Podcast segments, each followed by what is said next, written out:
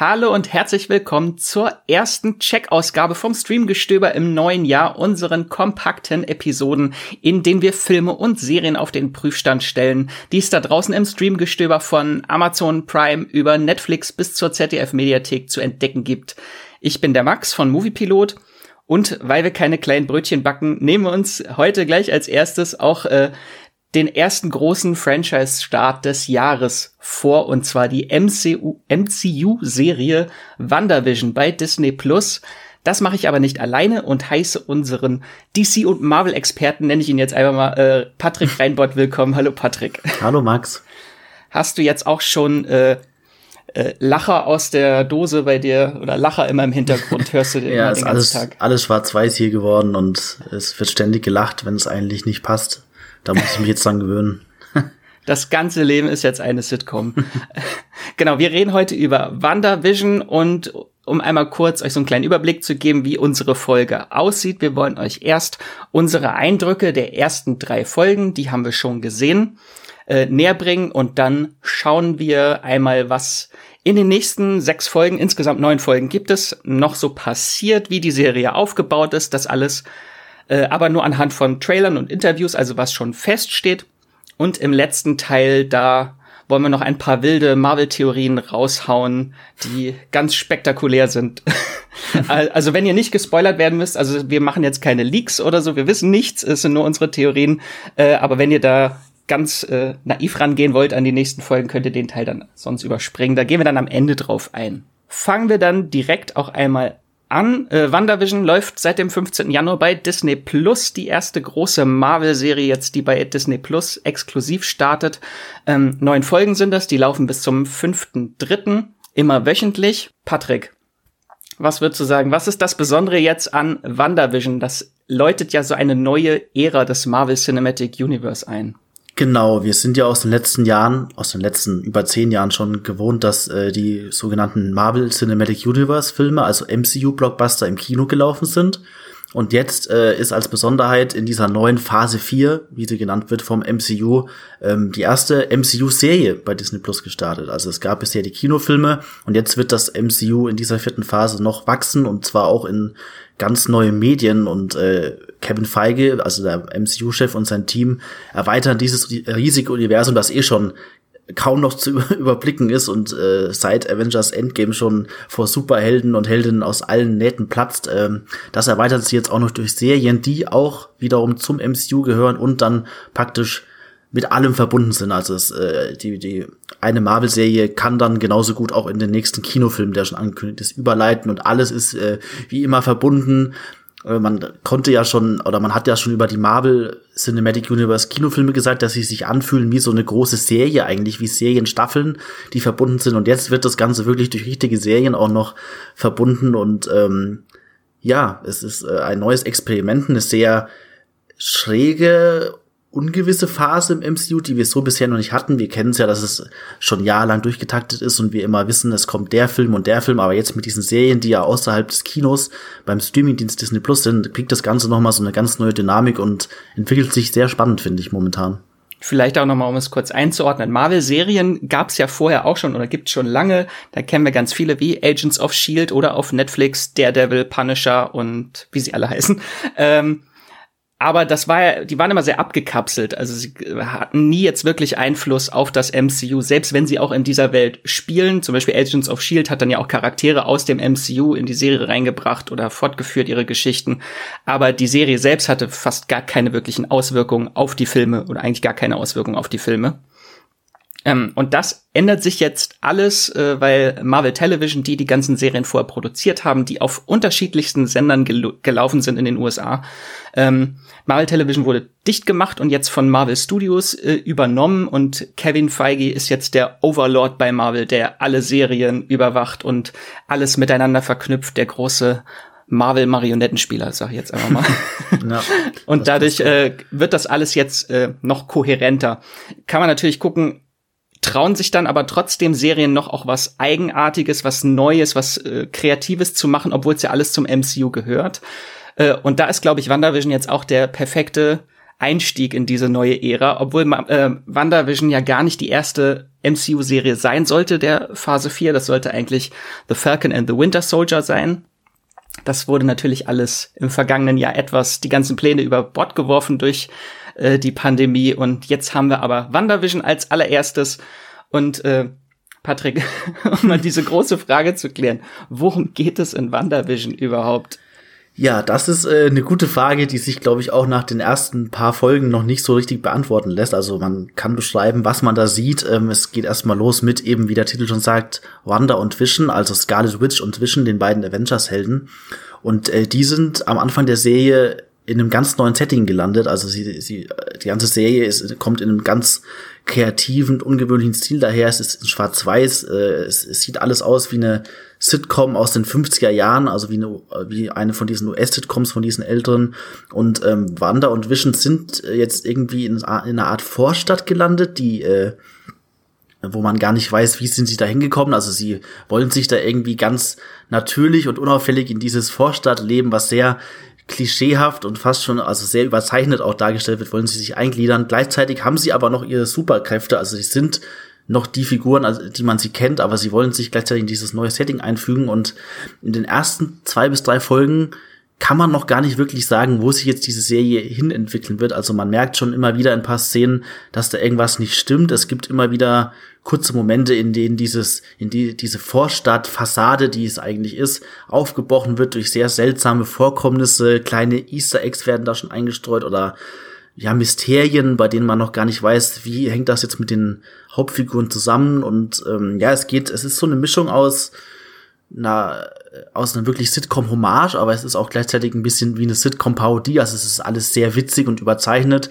und es dockt aber schon an diesen Superheldenkosmos aus dem Marvel-Universum an, in dem wir eben diese beiden Hauptfiguren haben, die Superkräfte äh, haben und die aber auch diese Kräfte verschweigen wollen und nicht äh, auffallen wollen als Superhelden. Und das ist eine sehr ungewöhnliche, witzige Mischung, wo man aber inhaltlich noch gar nicht weiß, was steckt da jetzt dahinter. Sind sie sind sie da irgendwie eingesperrt worden, gefangen in einem Setting oder was ist da überhaupt, äh, was steckt da dahinter? Ich weiß nicht, wie ging es dir, Max, bei dem, beim Schauen von diesen Folgen?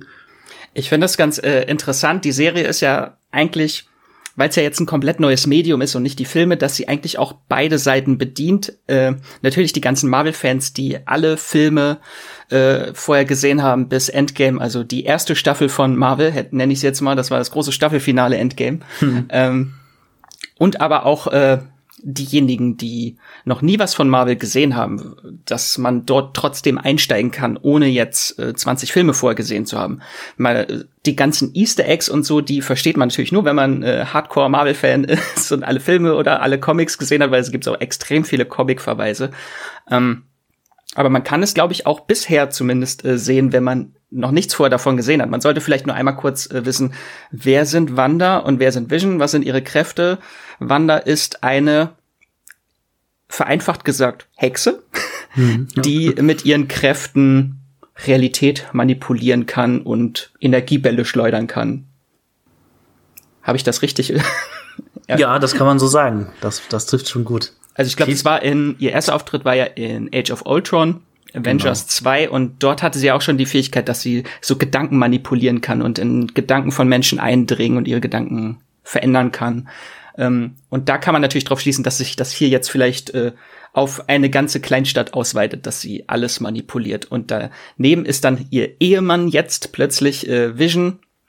Das ist ein, oh je, äh, ich sage jetzt auch einfach die vereinfachte Form, ein Android mit einer künstlichen Intelligenz, die selbstbewusst geworden ist. Ja.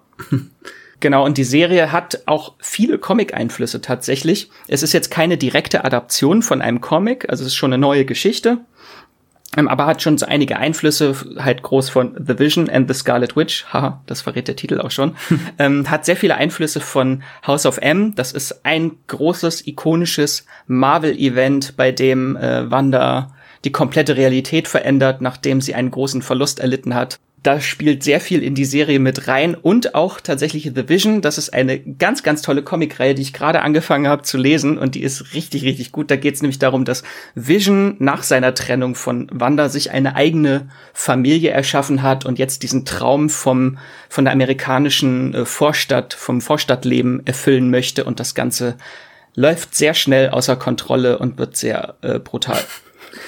Okay. Mal ja, gucken, ob dieses, ob WandaVision auch solche Richtungen einschlägt. Bisher ist sie, glaube ich, ab sechs freigegeben, von daher glaube ich noch nicht, dass sie so brutal ja. wird. Aber es klingt auf jeden Fall schon so, als würden da verschiedene Einflüsse aus den Comics, die du gerade genannt hast, da irgendwie verarbeitet werden. Also das erkennt man da alle schon ein bisschen wieder bisher.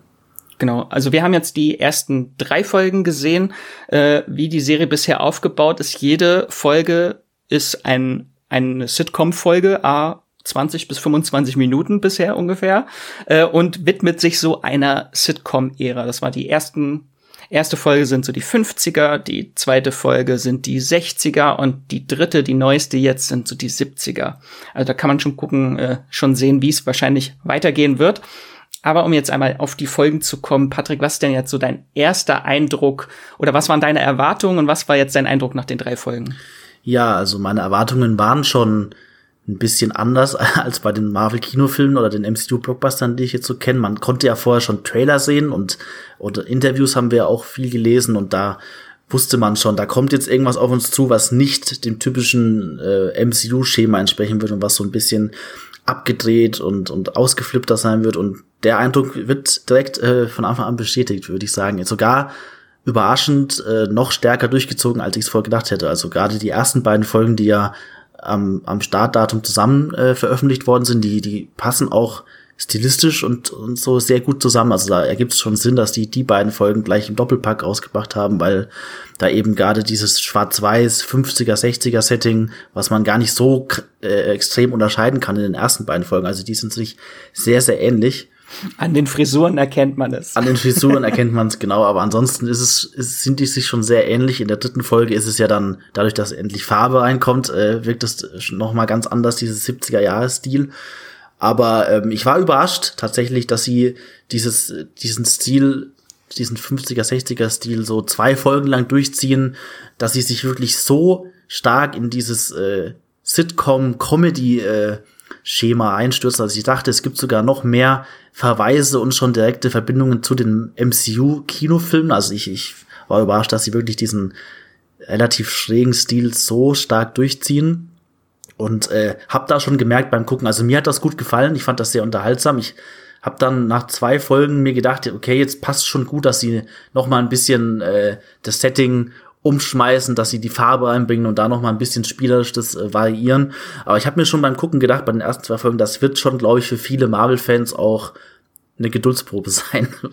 was, was sich ja jetzt nachdem die Folgen schon da sind, die ersten beiden und jetzt gerade die dritte, äh, der Eindruck hat sich ja schon bestätigt. Also die Serie scheint wirklich zu spalten. Es gibt äh, die eine Seite, die findet das alles super unterhaltsam und sehr ausgefallen und, und, und liebt das jetzt schon. Und dann gibt's aber auch die andere Seite, die sich, glaube ich, total vor den Kopf gestoßen fühlt und irgendwie was ganz anderes erwartet hätte und sich wirklich fragt, wo, wo sind denn jetzt äh, meine klassischen MCU-Blockbuster-Elemente? Warum fühlt sich das alles an wie so eine altbackene Sitcom? Warum ist das nur so auf platte Gags aus oder so? Ja, ja, wo ist die ganze Action und wo sind, wo ja. sind die Marvel-Wiesen? Wo sind die tristen Wiesen, auf denen große CGI-Schlachten stattfinden? ja, wo ist alles, was ich äh, aus den letzten zehn Jahren Kino kenne? Äh, das äh, fand ich schon beeindruckend. Ich weiß nicht, wie ging es dir beim Gucken von den ersten Folgen? Also ich war auch sehr überrascht, wie hart sie das durchziehen. Ich hätte auch mehr Verweise erwartet. Ähm, ich fand es aber extrem lustig, einfach diese zwei Figuren, die man schon kennt, die eigentlich eher so Randfiguren sind, die nie wirklich groß jetzt wirklich intensiv beleuchtet wurden in den Filmen. Sie waren ja wirklich immer nur Randfiguren. Ähm, und dass die jetzt im Zentrum sind und wirklich so viel äh, zeigen können von sich. Also Elizabeth Olsen ist äh, so gut in dieser Serie, also sie spielt das so gut, also das hätte man ihrer Wanda zumindest nie zugetraut in den bisherigen Filmen, wo sie immer sehr einseitig eigentlich war. Und jetzt hat sie so viele Facetten und immer wenn sie für so kurze Momente aus ihrer Scheinwelt, die sie sich da vielleicht aufgebaut hat, kurz herausbricht äh, und am Ende der dritten Folge finde ich ist sie auch sehr bedrohlich und auch sehr emotional kurz vor. Also das sind so viele Facetten, die sie da zeigt. Da hat mir das, also das hat mir wirklich sehr gut gefallen, halt vom Schauspielerischen auch.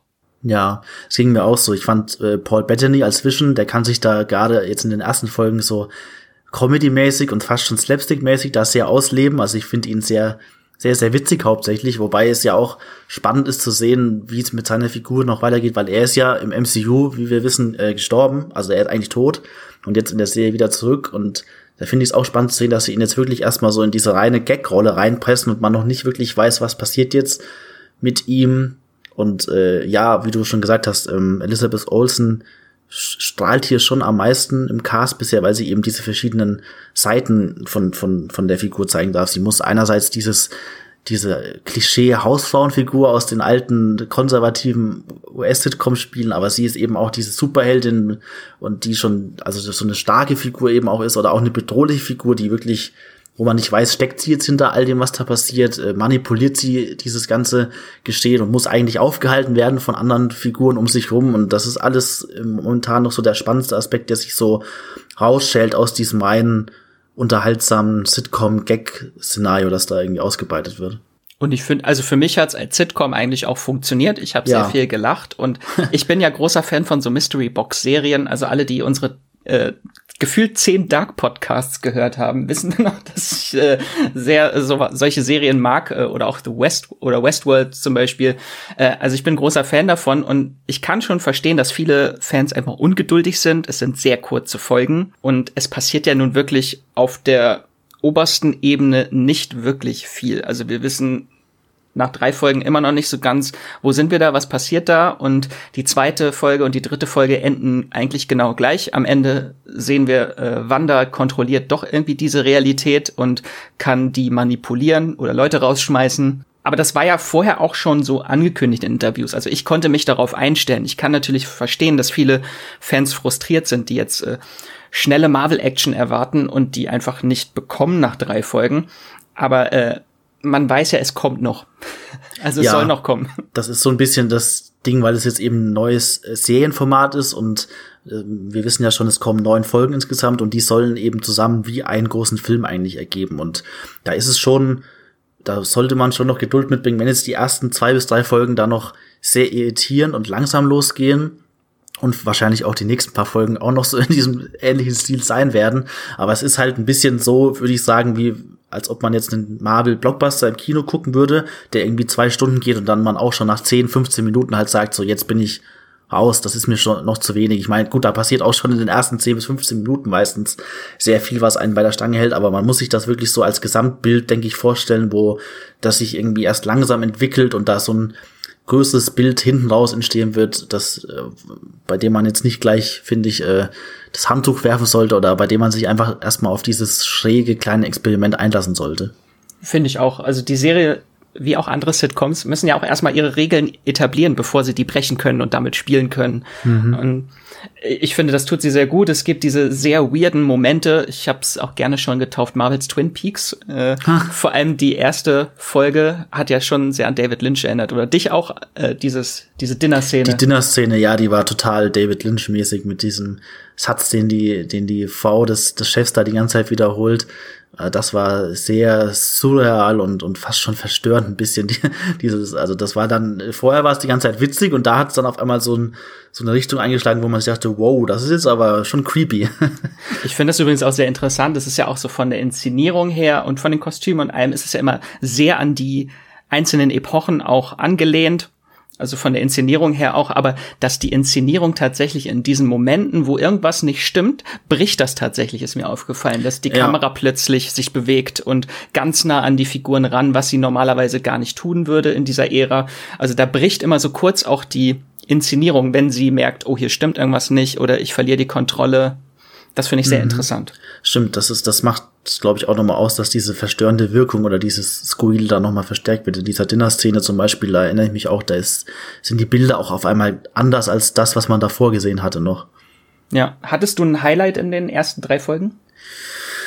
Ähm, schwierig zu sagen. Ein Highlight, ich fand insgesamt ziemlich stimmig, so auf einer Linie. Die sind ja auch sehr ähnlich, diese drei Folgen eben. Bis ja. auf eben, dass die dritte Folge dann stilistisch anders ist. Ich fand's schon sehr stark und beunruhigend der Moment in der dritten Folge, wenn Wanda mit der bisher noch etwas mysteriösen Nachbarin Geraldine spricht, ähm, die ja dann so ein bisschen kurz auch aus der Rolle fällt, die sie da einnimmt oder die sie, in die sie eingesperrt wurde und plötzlich so auch wieder an, ans MCU anknüpft. Das fand ich eine sehr beunruhigende Szene.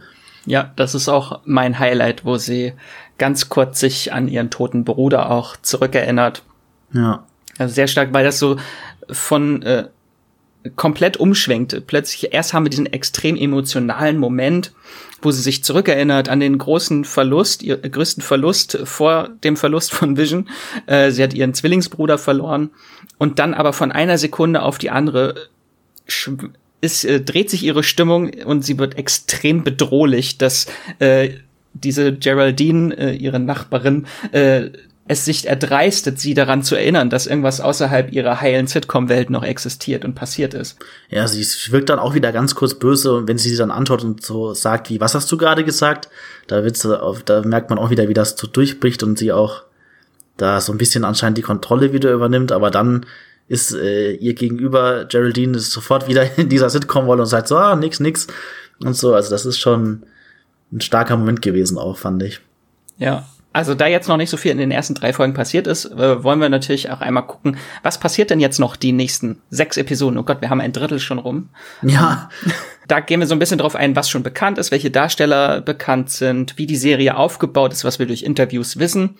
Einmal kurz, also wir haben ja die ersten drei Folgen, 50er, 60er, 70er und das Ganze soll sich reinziehen äh, bis Folge 6. Die ersten sechs Folgen sollen wirklich immer eine Sitcom-Ära behandeln. Also dann haben wir als nächstes die 80er, das soll hauptsächlich an die Serie Family Ties angelehnt sein. Die habe ich nie gesehen. Ich weiß leider nicht, worum es da geht. Ich auch nicht. Aber da haben wir halt so die ganzen 80er Sitcoms, äh, sowas wie All unter einem Dach, Full House oder Roseanne kennt man. Also da sind schon sehr viele Einflüsse zu sehen, auch so in Bildern, was man gesehen hat von den Frisuren her. Mhm. Ähm, und dann haben wir die 90er Folge, das äh, ich glaube, das ist nicht direkt an irgendeine Sitcom aus den 90ern angelehnt oder es wurden uns einfach noch nicht sehr viele Bilder davon gezeigt von der 90er Folge, aber das soll diese Halloween Folge sein, wo Wanda und Vision auch in ihren ikonischen äh, Comic-Kostümen von früher zu sehen sind, was sehr witzig aussieht. Und da kann ich mir schon vorstellen, weil in den 90ern gab es extrem viele äh, Halloween- und Special-Folgen, Weihnachtsfolgen, Halloween-Folgen. Die ja, auch bei stimmt. Roseanne hat das ja so ein bisschen auch äh, prominent gemacht, immer jede Staffel eine tolle Halloween-Folge. Ja, das stimmt. Ja, ich freue mich da auch schon drauf, gerade wenn es so die 90er und die 2000er kommen. Das sind dann ja die Sitcoms, mit denen ich auch mehr aus meiner nostalgischen Erinnerung her anfangen kann. Gerade so die 50er, 60er, 70er Sitcoms, die jetzt so ein bisschen äh, referenziert wurden, da, da kann ich einfach nicht so viel mit anfangen, weil ich die kaum gesehen habe. Aber gerade wenn es jetzt dann so näher zu meiner Jugend kommt, da freue ich mich schon drauf, was sie da machen wollen. Ich habe auch gelesen, gerade in den 2000ern, die dann kommen, wo doch so Sitcoms wie Malcolm mittendrin groß waren, da wollen sie dann auch in der in WandaVision so ein bisschen einen zynischeren Ton anschlagen, also so ein bisschen, dass äh, die Familienmitglieder sich da alle gegenseitig so ein bisschen die Köpfe einschlagen und so. Das soll sich wohl dann auch äh, in WandaVision äh, widerspiegeln und da freue ich mich schon sehr drauf. Das möchte ich dann aber mit Superkräften sehen, dass sie sich ja. gegenseitig, dass da die Fetzen fliegen. Und, und es wird halt auch an äh, Modern Family angelehnt. Das sieht man auch in ein paar Teasern und es gibt auch Bilder, äh, wo immer weggeschnitten wird zu Interviews, wo die äh, Figuren dann immer in die Kamera sprechen und äh, das ganze Geschehen kommentieren. Und das soll hier ah, auch ja. passieren. Da sieht man so ein Bild, wie Wanda auf ihrer Couch sitzt und dann irgendwas gerade kommentiert, was sie, was passiert ist. Ah ja, ja, diese Teaser, die da teilweise noch kamen, die habe ich echt ein bisschen bewusst vermieden. Ich weiß da noch gar nicht so viel wie du von dem Stil her. Ich habe mir die, die richtigen längeren Trailer noch mal angeschaut und da ist noch nicht so viel drin von diesen späteren Sitcom-Epochen. Da sieht man zwar auch den Halloween-Ausschnitt, aber das, was du jetzt angesprochen hast mit diesem Modern Family Kniff, das habe ich noch nicht gesehen gehabt. Da bin ich wirklich gespannt drauf. Das klingt sehr cool. Genau, da freue ich mich sehr drauf. Und dann sollen natürlich, wird immer in Interviews gesagt, die letzten drei Folgen sind dann der gewohnte epische MCU-Bombast, der dann passieren soll. Den man, glaube ja. ich, in den Trailern noch nicht gesehen hat. Vielleicht machen sie es einfach geschickt, wie damals auch die Trailer zu Endgame, die nur von der ersten Hälfte alles gezeigt haben und danach nichts. Ja, bisschen was hat man, glaube ich, schon gesehen. Man sieht Szenen, in denen äh, Militärfahrzeuge und Helikopter auf äh, Wiesen zurasen. Also das, was wir vorhin schon wieder als die, typisches MCU-Action-Set-Piece bezeichnet haben. Die guten Marvel-Wiesen kommen wahrscheinlich dann auch später in WandaVision wieder. Also das hat man schon ein bisschen gesehen. Und wie Vision, glaube ich, am Rumfliegen und äh, Explosionen erzeugen ist, das habe ich ein bisschen im Trailer gesehen. Aber das waren wirklich nur kleine Schnipsel, die noch wahrscheinlich auch einfach noch nicht verraten sollen, was dann wirklich so dieses größere Ganze ist, was dann später enthüllt wird, wie, wie die Serie an die Gegenwart des MCU anknüpft. Das ist alles noch sehr im Geheimen, gerade jetzt am Anfang in den ersten Folgen und deswegen kann man gespannt sein, wie das, wie das funktioniert auch in diesem Serienformat dann, ob sie da wirklich diesen extremen MCU-Bombast wie in den tollen Kinofilmen rausholen oder wie sie das umsetzen, da bin ich auch schon sehr gespannt. Auf jeden Fall, was wir bisher gesehen haben, ist ja alles so diese von innen, diese Sitcom-Realität. Und die Serie wird natürlich auch noch den Sprung nach draußen machen. Den haben wir jetzt das erste Mal am Ende der dritten Folge gemacht. Ähm, und da gab es ja schon ganz viele auch angekündigte Darsteller, die mitspielen. Also äh, wir sehen den Charakter Jimmy Woo, dieser FBI-Agent aus Ant-Man and the Wasp, oder Darcy Lewis aus Thor, äh, Kat Dennings, die auch eine große Comedy- äh, und Sitcom-Darstellerin ist, äh, wer Two Broke Girls gesehen hat. Ähm, genau, und natürlich äh, Monica Rambeau, das kleine Mädchen aus äh, Captain Marvel, ist jetzt erwachsen und die haben wir auch schon gesehen in der zweiten und dritten Folge. Dort tritt sie noch als Geraldine auf, aber sie wurde halt schon groß angekündigt, dass sie Monica Rambeau ist. Ähm, da bin ich sehr gespannt, wie diese ganze Außenansicht dort äh, vonstatten geht. Das ist ja SWORD ist es, diese Geheimorganisation, die so ein bisschen der Nachfolger von Shield ist, die das Ganze überwachen und versuchen Kontakt mit Wanda aufzunehmen und versuchen irgendwie dort reinzukommen. Ich glaube, sie versuchen da ja auch mit einem Hubschrauber reinzufliegen und der landet dann als kleines Spielzeug äh, Hubschrauber in der Hecke. Genau, ja da bin ich sehr gespannt, wie das Ganze noch äh, wird und ob es noch mehr äh, MCU-Rückkehrer gibt oder wer überhaupt der Bösewicht oder die Bösewichtin in dieser Serie ist, weil bisher nach drei Folgen gibt's noch gar keinen Antagonisten oder keine Antagonistin. Ja, das ist auch ungewöhnlich erstmal. Vielleicht ist es ja äh, Wanda selbst, Scarlet Witch, die, äh, diese Bösewichtin, die sich hier so einen, einen irrsinnigen Käfig erschaffen hat, aus dem sie irgendwie selbst oder die anderen um sie herum befreit werden müssen, das weiß man nicht so ganz. Ich bin auch gespannt, weil du jetzt die ganzen Rückkehr oder Rückkehrerinnen erwähnt hast, wie sie das noch irgendwie mixen werden, weil wir haben ja einerseits äh, Figuren wie jetzt eben Jimmy Woo oder Darcy Lewis, die wir aus Tor kennen, die wieder zurückkehren sollen, aber es gibt ja auch schon so ein paar Easter Eggs oder Referenzen, die auf Figuren hindeuten, die vielleicht ganz neu sind oder hier noch versteckt sind aus den Comics oder so. Zum Beispiel, ich äh, erinnere nur an die Figur von Catherine Hahn, Agnes. Game, Achtung, dann äh, sage ich jetzt mal potenzielle Spoilerwarnung. Äh, unsere ja. Theorie, unser Theorieteil fängt jetzt an. Äh, genau. Mögliche Spoiler. Aber äh, wir sagen nichts, was geleakt wurde oder so. Genau, da was du am Anfang ja schon gesagt hast, das ist auch hier unser Motto, wir wissen eigentlich nichts. wir, wir können nur spekulieren, das sind unsere Theorien, deswegen äh, ist das noch nicht handfest, das ist nur das, was wir uns dazu äh, überlegt haben. Genau. Äh, das geheime, das kleine Highlight der Serie, Catherine Hahn. Ja, äh, willst du was zu ihr sagen? Ich glaube, du find, bist ja auch Fan von ihr als Schauspielerin. Unbedingt äh, große große Comedy-Darstellerin und ich finde einfach, wie sie halt schon in diesen 50ern auftritt als äh, nervige, viel zu neugierige Nachbarin, die dann reinplatzt äh, und einfach mhm. so viel Stimmung verbreitet. Ähm, da wusste man auch nicht, äh, was hat sie jetzt vielleicht damit zu tun? Weiß sie vielleicht mehr als andere? Weil sich das so in manchen Momenten andeutet. Zum Beispiel in der zweiten Folge äh, deutet sich das schon an, wo Vision plötzlich bei dieser Zaubershow schwebt und da siehst du ganz ganz kurz im Hintergrund, wie sie plötzlich zu ihrer Tasche greift und dann äh, macht Wanda da ihren Zauber und er hat dann plötzlich ist an einem Seil und dann geht sie wieder weg von ihrer Tasche. Also ah okay, das ist mir gar nicht so okay, genau. Sie versucht irgendwie einzugreifen und natürlich am Ende der dritten Folge, wo sie eigentlich eher ängstlich ist, dass sie eher Angst hat, was äh, Wanda dort macht, wo sie da mit dem Nachbarn am Gartenzaun äh, Vision eigentlich erklären will, was vor sich geht, aber sich nicht wirklich traut.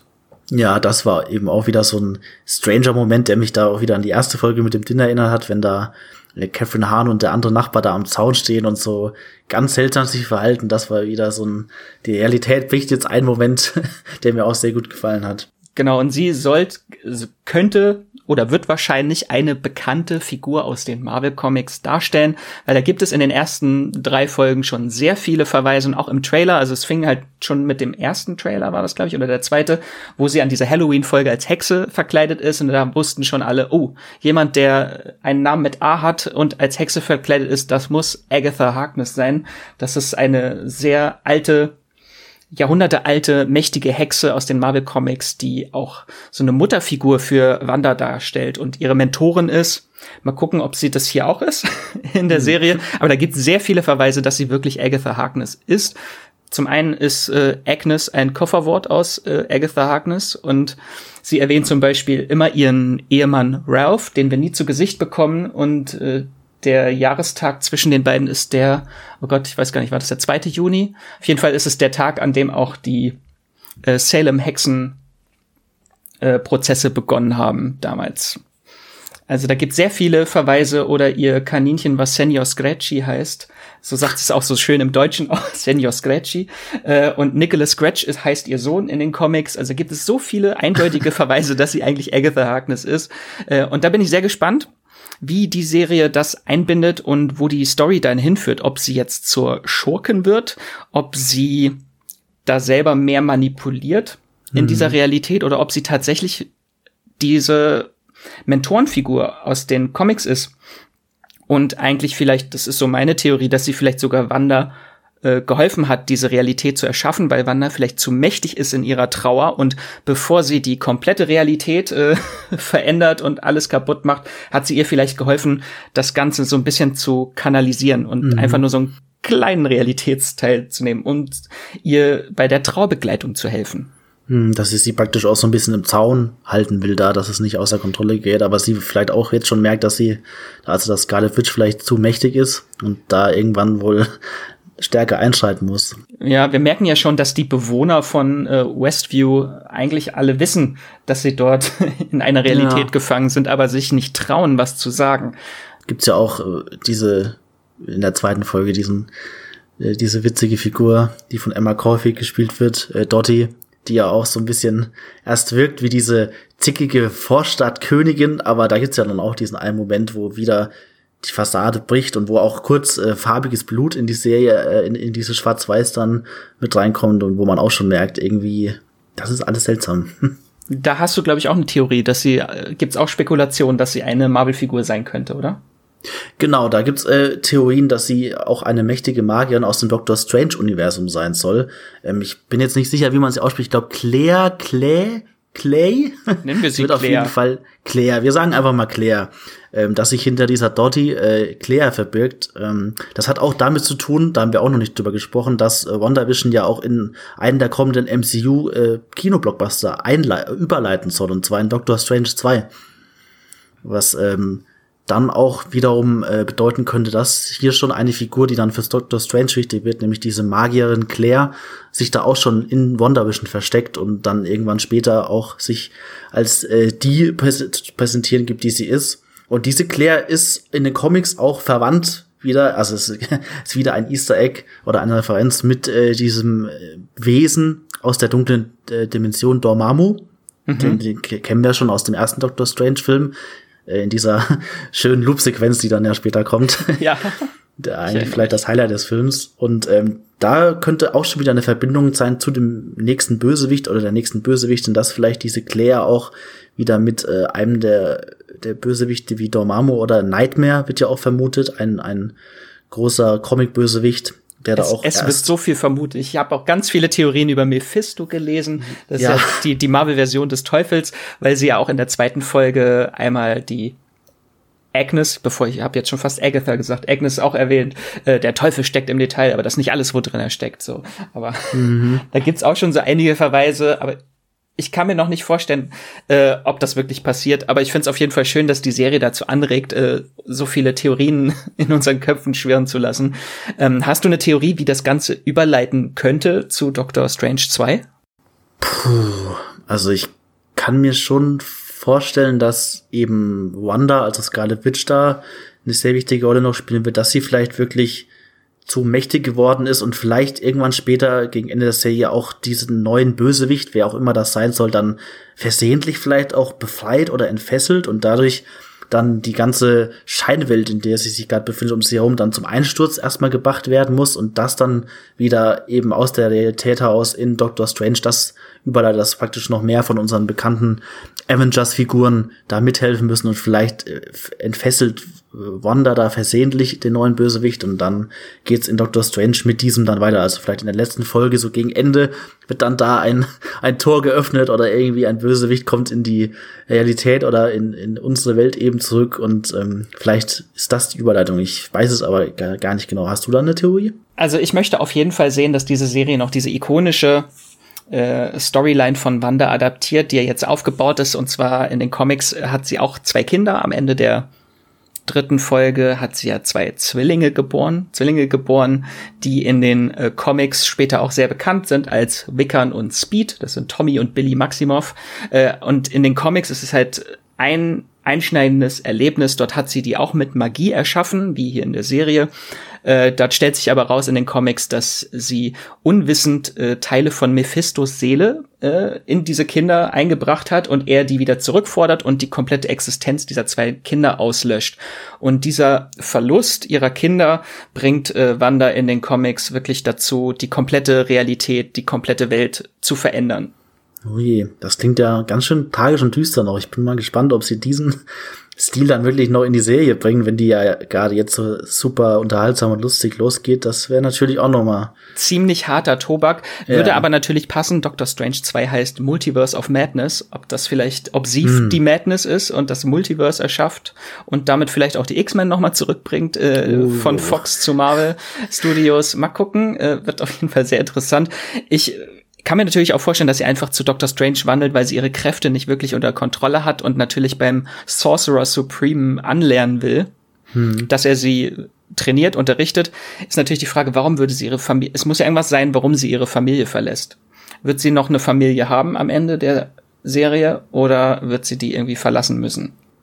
Ja, das ist echt, ich bin auch gespannt, wie tragisch das noch sein wird. Gerade was auch Vision eben angeht. Ich meine, es ist ja auch Wanda Vision, die Serie. Wir reden ja jetzt viel auch über, über Wanda oder Scarlet Witch als Figur. Es ist ja auch noch äh, spannend, wie, wie sich Vision entwickeln will, weil er im Prinzip eine tote Figur ist, die vielleicht nur so als Teil von einer künstlichen Welt erschaffen wurde und äh, wie, wie sie da vielleicht auch noch mal so ein so ein Abschied von der Figur einbringen oder wie bewusst sich äh, dieser Vision in der in der WandaVision Serie dann noch dem ist äh, oder dem wird, was ihm wirklich in der Realität passiert ist, ob sie da ja. wie sie das dann noch auflösen, da bin ich auch mal ganz gespannt. Das ist auch äh, das wird glaube ich noch sehr interessant, wie wird Vision reagieren, wenn er selber weiß, dass er tot ist und jetzt wieder da ist, kann er sich damit abfinden, dass er jetzt wieder existiert? Ähm, ist er überhaupt der Vision, den wir kannten, der von äh, Thanos den Kopf eingedrückt bekommen hat und äh, äh weiß man nicht. Oder ob es ein neuer Vision ist. Also in den Comics gibt's ja auch ganz viel, mehrere Versionen von Vision, der dann auch nach seinem Tod wiederbelebt wird in einem neuen Körper. Dann gibt's so diesen weißen Vision in den Comics. Das haben wir auch am Ende von Infinity War gesehen, nachdem er tot ist, dass er so komplett grau geworden ist. Ja. Und dass sie vielleicht seinen äh, alten Androidenkörper mit äh, irgendwelchen neuen Magiekräften oder irgendwas anderem äh, wieder zum Leben erweckt hat. Oder ob es wirklich eigentlich ein komplett neuer Vision ist, der erschaffen wurde und der nur die Erinnerungen nachher von dem alten Vision bekommt und damit äh, sich zurechtfinden muss. muss. Das ist zumindest in den Comics äh, auch äh, Visions Geschichte, warum äh, Wanda und Vision sich trennen, weil er sie ihn neu erschafft äh, und er aber einsieht, er ist nicht der Vision, der mit Wanda verheiratet war. Er ist ein anderer Vision, der nur die Erinnerungen des Alten hat und hm. trennt sich dann einfach von ihr, weil er ein sehr pragmatischer Roboter dann plötzlich ist. Ja, man, man merkt schon, da steckt noch sehr viel äh, Potenzial und, und sehr viele Möglichkeiten jetzt in der, in der Serie, obwohl sie ja erstmal so relativ unspezifisch losgeht und man noch nicht viel über die Handlung weiß, aber da kann wirklich noch sehr viel Spektakuläres passieren jetzt die nächsten Folgen. Ich hoffe ja, dass es schon in Folge 4 losgeht. Es muss irgendeinen Grund haben, warum wir nur drei Folgen vorweg bekommen haben und nicht die vierte Folge. Ja, das stimmt. Also wir sind sehr gespannt, haben viele Theorien und wir werden auf jeden Fall, wenn die Staffel durch ist, nochmal drüber sprechen müssen wahrscheinlich. Ja, da wird es bestimmt nochmal großen Redebedarf geben über alles dann. Eine Selbsthilfegruppe, je nachdem, wie dramatisch es noch wird. Ähm, wenn ihr jetzt auch im äh, Sitcom-Fieber seid, wie wir, äh, dann kann ich euch noch ein paar Folgen ans Herz legen. Äh, zum Beispiel könnt ihr die Folge 110 hören. Dort haben äh, Andrea und Hendrik zuletzt über äh, Scrubs geredet und sind in Erinnerungen geschwelgt, äh, ob die Serie gut gealtert ist oder nicht. Äh, oder ihr könnt unsere Folge 82 zu How I Met Your Mother hören. Da haben wir anlässlich des 15. Jubiläums drüber gesprochen.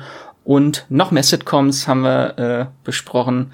In Folge 73, da haben wir über Malcolm mittendrin gesprochen. Die ist 20 Jahre alt letztes Jahr geworden.